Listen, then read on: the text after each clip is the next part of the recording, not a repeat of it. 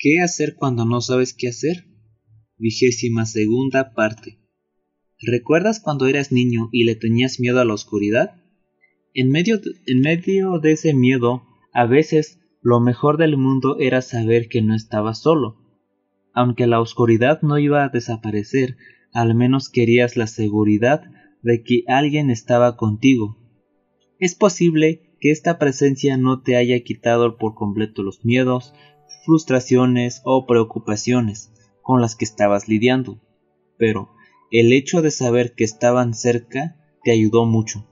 La buena noticia es que la presencia de Dios entre nosotros puede hacer todo eso y más. Cuando pasamos por momentos difíciles, circunstancias complicadas o situaciones que no entendemos, podemos animarnos simplemente con la promesa de Dios de ayudarnos y estar con nosotros. Podemos tener confianza en eso, y esa confianza puede ayudar a eliminar nuestro miedo. ¿Hay alguna circunstancia en tu vida ahora en la que necesites la ayuda y la presencia de Dios? Hoy compártela con Él, pidiéndole que te recuerde que está contigo.